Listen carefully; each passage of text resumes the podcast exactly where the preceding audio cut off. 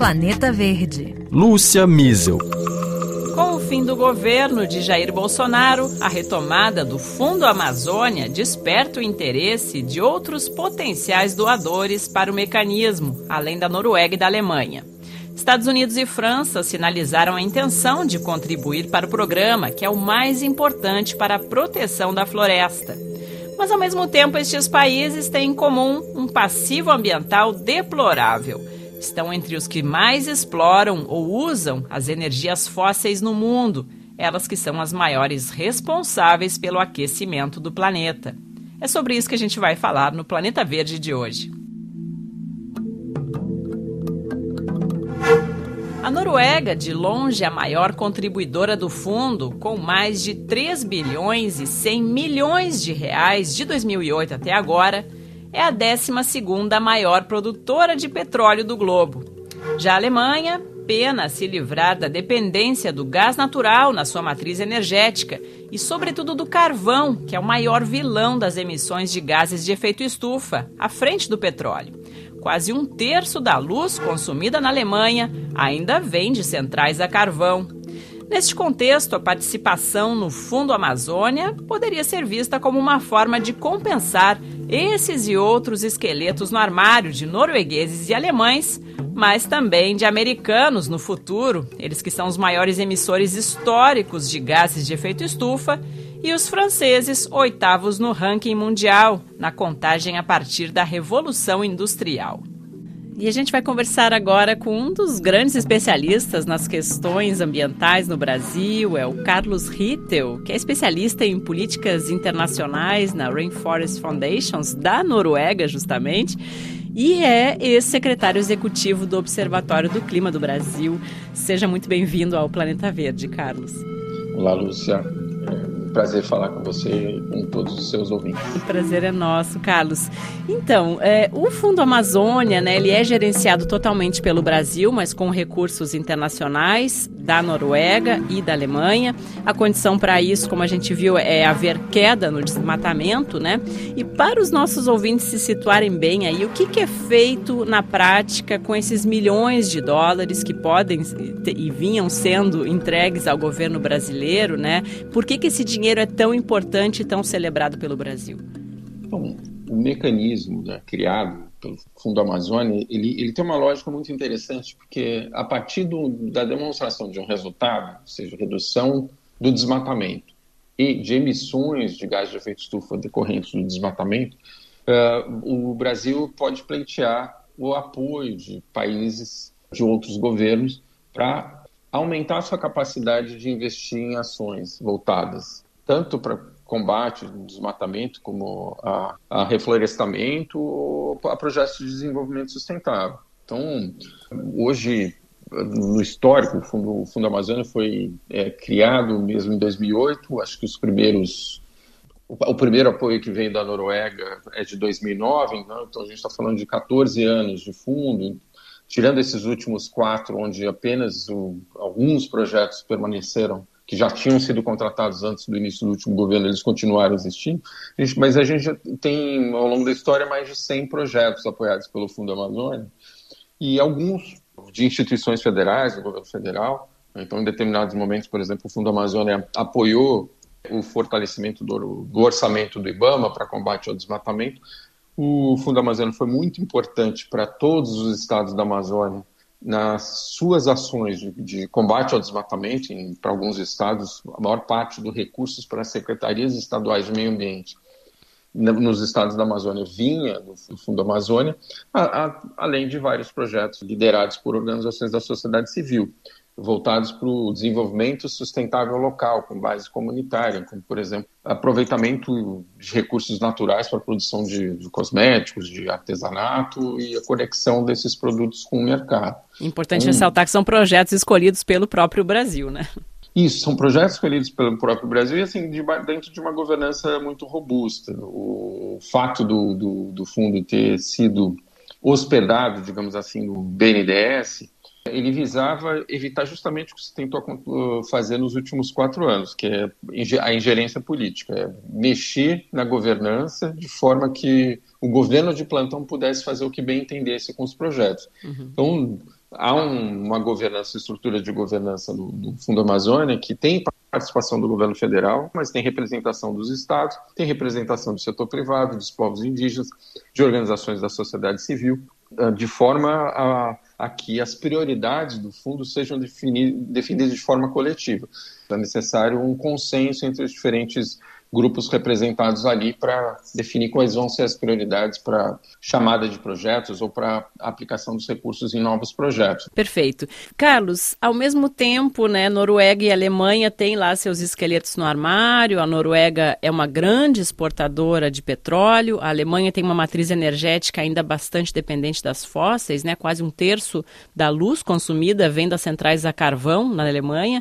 A participação milionária no Fundo Amazônia poderia ser vista como uma forma de compensar esses passivos aí que esses países têm no âmbito nacional, um tipo de greenwashing de Estado? Como é que você vê essa questão? Eu acho que todos os grandes países desenvolvidos, eles têm, as grandes economias, estão dentre elas Alemanha, Estados Unidos, uh, Reino Unido, vários países da União Europeia, Noruega, eles têm é, inúmeras contradições no que diz respeito àquilo que eles prometem em fóruns internacionais, eh, em relação a, por exemplo, suas metas de clima super ambiciosas, que eles comunicam como se fossem super ambiciosas, e uh, o, conjunto de, uh, de ações, de investimentos e de uh, os rumos que, que tomam sua economia. Por exemplo, a economia da Noruega é muito dependente dos recursos advindos da do, da exploração de petróleo, né? principalmente para exportação. Uhum. Essas contradições, elas são super importantes serem expostas, serem discutidas num contexto, inclusive no contexto global, em que é, se cobra, né, a gente sabe que a gente está numa década decisiva, tanto para é, redução de emissões de gases de efeito estufa, para que a gente tenha a chance de atingir os objetivos do Acordo de Paris, como para redução de perda e, e perda de biodiversidade e reversão da perda de ecossistemas, né, restauração de ecossistemas. Acabamos de sair de, de duas conferências importantes, a de, de, clima no Egito no final do ano de, de novembro e em novembro e, e, a de biodiversidade em Montreal com vários novos compromissos. Né? Então essas contradições que, que há, elas precisam ser enfrentadas, precisam ser discutidas e os países têm que ser pressionados a a cumprirem com o que se, aquilo com que se comprometem nos fóruns globais. Agora, quando a gente olha para mecanismos e iniciativas como essa do Fundo Amazônia, Noruega recentemente também assinou um acordo com a Indonésia para um apoio a ações voltadas para a redução do desmatamento, há algumas obrigações internacionais desses países desenvolvidos, né, no âmbito, do, por exemplo, das Nações Unidas, em diferentes frentes, de apoio a países em desenvolvimento, a que eles eh, promovam um desenvolvimento sustentável. O fato de, a gente ter recursos vindo para o Fundo Amazônia dentro de uma governança muito robusta, que a gente tem a segurança de que vai gerar impactos, porque os projetos passam por um processo de avaliação criteriosa, debaixo de uma governança robusta, assegura que aqueles recursos vão ter um impacto positivo, seja para a proteção do meio ambiente, para a redução de emissões. Então, nesse sentido, assim, não existe uma o que a gente chamaria de maquiagem verde em relação à aplicação dos recursos. O que há é, são essas contradições que têm que ser enfrentadas. A, a Noruega sabe que em algum momento vai ter que se livrar do, da exploração de petróleo, assim como o Brasil também vai, não vai explorar até a última gota de petróleo do pré-sal. Pois é, Todo cara. mundo sabe disso porque o planeta não, não comporta, a humanidade não comporta os impactos que a gente está vendo. Então todo mundo vai ter que enfrentar suas contradições. Exato. No caso do Brasil, problema principal é o desmatamento no momento. E a Noruega está fazendo o suficiente, na sua opinião, né? Por exemplo, a Noruega, que é a maior contribuidora do Fundo Amazônia, com mais de 3 bilhões e 100 milhões de reais até agora, né, desde 2008, ela promoveu, por exemplo, a eletrificação em massa da sua rede de transportes, né? O país que mais tem carros elétricos no mundo hoje, mas muita gente acusa Oslo de ter conseguido dar tanto subsídio assim para os veículos elétricos, com justamente os recursos do petróleo, ou seja, mais uma contradição. E aí, se a gente junta com a questão do fundo, né? A gente tem como assegurar que esse dinheiro que é doado para o fundo não vem do, dos recursos do petróleo? De fato, não. Agora, uma, existe, de novo, né, uma grande, um, um, grande problema a ser enfrentado. A economia da Noruega e a riqueza do país, essa riqueza que acaba sendo distribuída de diferentes formas, através de políticas públicas, boa educação, saúde, de qualidade, transporte e ações como essa, a transição, é importante que os recursos que hoje existem da, do, ainda um, da economia do petróleo, da economia dos combustíveis fósseis, que é uma é ainda gigantesca no mundo, ela promova a transição energética. Uhum. Então, transição, isso, isso é muito importante. Uma coisa não impede a é outra, digamos, né? no, no período impede. atual. Uhum. Isso, exato. O que é necessário é que a gente tenha clareza de, de qual é o caminho que cada país vai, vai adotar para a sua própria transição, para a eliminação do, da produção e consumo de combustíveis fósseis. Né? Então, assim como a transição para uma agricultura pecuária sustentável, a redução do desmatamento, e, e, outras ações fundamentais. A Noruega tem uma meta de corte de, de, de gás de efeito estufa em 50% né, em relação aos índices de 1990 até 2030. Uhum. E qual é o caminho a partir de 2030 que a Noruega toma para chegar em 2050 com neutralidade de carbono ou até emissões negativas, né? Uhum. Então essas ações elas são, são importantes. Agora essa esse recurso da economia de, de hoje promovendo a transição, ele é, é, é, importante, é importante que se veja dessa forma. O próprio fundo, o Fundo Nacional sobre Mudança do Clima no Brasil, ele foi alimentado com recursos que vinham inicialmente antes da mudança da lei do petróleo, por conta do advento do pré-sal, né, na década passada, vinha de um mecanismo voltado para remediação de desastres com derramamento de petróleo. Uhum. Né? Então, uhum. como tinha muito recurso, parte desse, desse recurso acabou sendo alocado no Fundo Amazônia, porque aqueles recursos não eram utilizados para remediação. Uhum. Então, eles iam para o Tesouro e se perdiam. Então, houve essa alocação para o Fundo Nacional sobre Mudança do Clima, para apoiar ações de redução de emissões e de adaptação às mudanças climáticas. Então, isso é, é existe em vários países de novo, acho que o que precisa ser enfrentado é assim, é como que a gente tem certeza que todos os países do mundo eles caminham para um rumo do desenvolvimento sustentável, com eliminações progressivas de, das suas emissões e diminuam os investimentos em, na produção e de, de, combustíveis fósseis, por exemplo. Que é um pouco um choque que a Alemanha está tendo agora com essa guerra na Ucrânia, né, que forçou a Alemanha, especialmente, mas a União Europeia como um todo, a, a acelerar a velocidade dessa transição, né, Carlos? Sim, é importante. E, apesar da, da Alemanha, né, inclusive, tem uma, vários protestos em relação a a abertura de uma nova usina de carvão numa região. Pois é, é bem lembrado. É, uhum né, onde já se explorou, houve muito impacto da, da produção de, de carvão, né? mas a, de, de, uma certa forma a, a todos os países estão, estão sendo obrigados a, a, pensar em como acelerar a transição energética. E aí entramos nos Estados Unidos, importante. né, que sinalizaram nessa última visita do presidente Lula aos Estados Unidos, a Washington, se encontrou com Biden, e Estados Unidos sinalizando a sua intenção de também colaborar para o Fundo Amazônia. E voltamos ao nosso assunto principal aqui hoje, Estados Unidos, os maiores emissores históricos de gases de efeito estufa.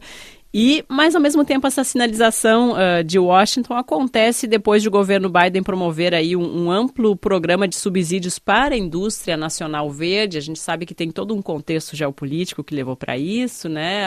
A, pandemia, a dependência da China, a concorrência com a China, etc.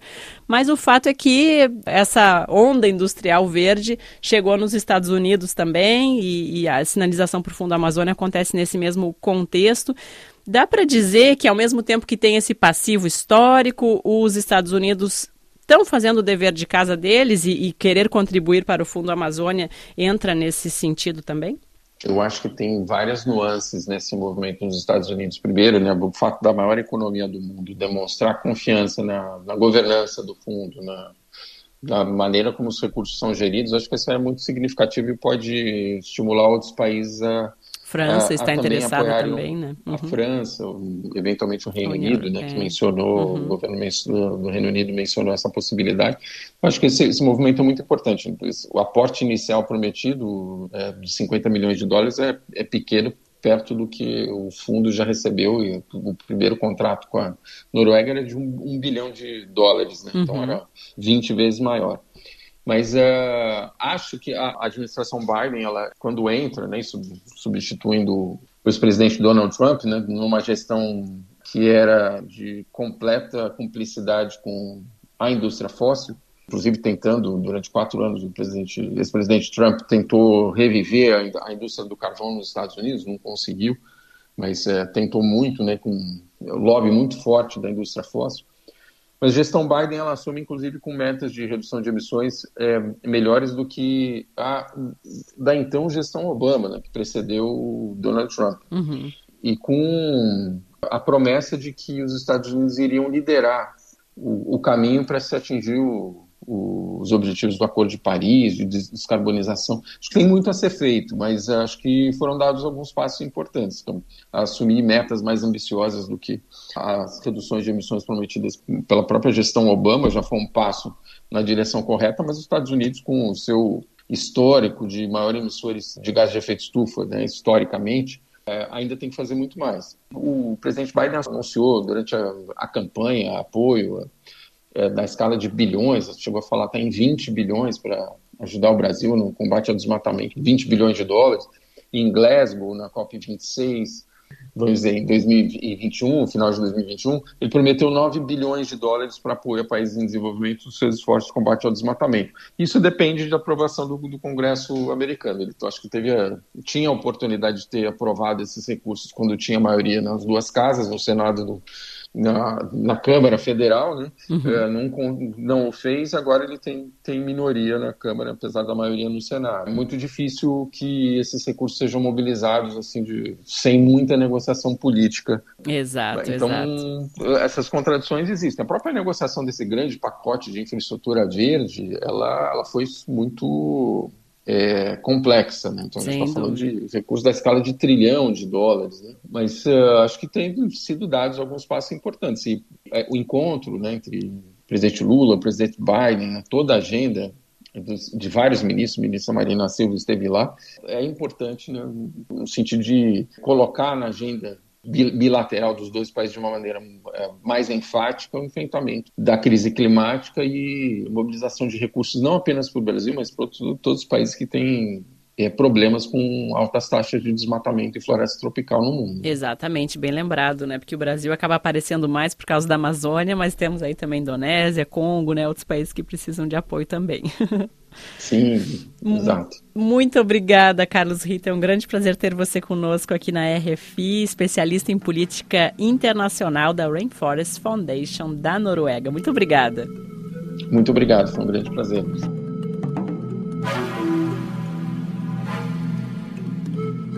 E eu conversei também com o cientista político François Gemena, é um pesquisador belga da geopolítica do clima na Sciences Po, aqui de Paris. Ele é bem conhecido aqui na França. E na nossa conversa ele chamou atenção para o fato de que esses mecanismos de compensação imaginados na diplomacia internacional, no âmbito das conferências do clima da ONU, por exemplo, eles podem acabar se transformando em instrumentos de greenwashing pelos países ricos. Vamos ouvi-lo. Com frequência, a questão das compensações de emissões é envolvida por fraudes climáticas, como dupla contagem de corte de emissões para ambos os países. Esses mecanismos às vezes servem para os países evitarem enfrentar a redução das suas próprias emissões nacionais. Ao mesmo tempo, existe um desafio crucial que é compensar financeiramente os países florestais pela queda ou fim do desmatamento, já que hoje as florestas primárias são uma fonte considerável de recursos para esses países. Precisamos ajudá-los a encontrar outras alternativas econômicas. Para o François Gemene, iniciativas como o Fundo Amazônia fazem parte do que ele considera a responsabilidade global de todos nós de salvarmos a maior floresta tropical do planeta. E ele concorda totalmente com Carlos Rittel naquela ideia de que é melhor usar o dinheiro do petróleo para eletrificar a economia de um país desenvolvido do que gastar construindo ainda mais plataformas de exploração de petróleo. Poderíamos acusar a Noruega de ser hipócrita ao continuar a aproveitar os benefícios da indústria petrolífera. Mas o fato é que hoje estamos numa situação de urgência e acho que temos que ser absolutamente pragmáticos, olhar para soluções que nos permitem baixar já as nossas emissões de gases que provocam efeito estufa, incluindo a queda do desmatamento. É claro que os países vão fazer isso por diversas razões. Uns por grandeza, por se preocuparem com o nosso bem comum, o planeta, outros por lucros ou interesses. Mas acho que estamos um pouco numa situação na qual os fins justificam os meios. Acho que devemos evitar fazer julgamentos morais. Por hoje é só, gente. Se você gostou, não deixe de seguir o Planeta Verde nas plataformas de streaming. Eu sou a Lúcia Miesel e a produção técnica de hoje foi do Pierre Zanuto. Até a próxima.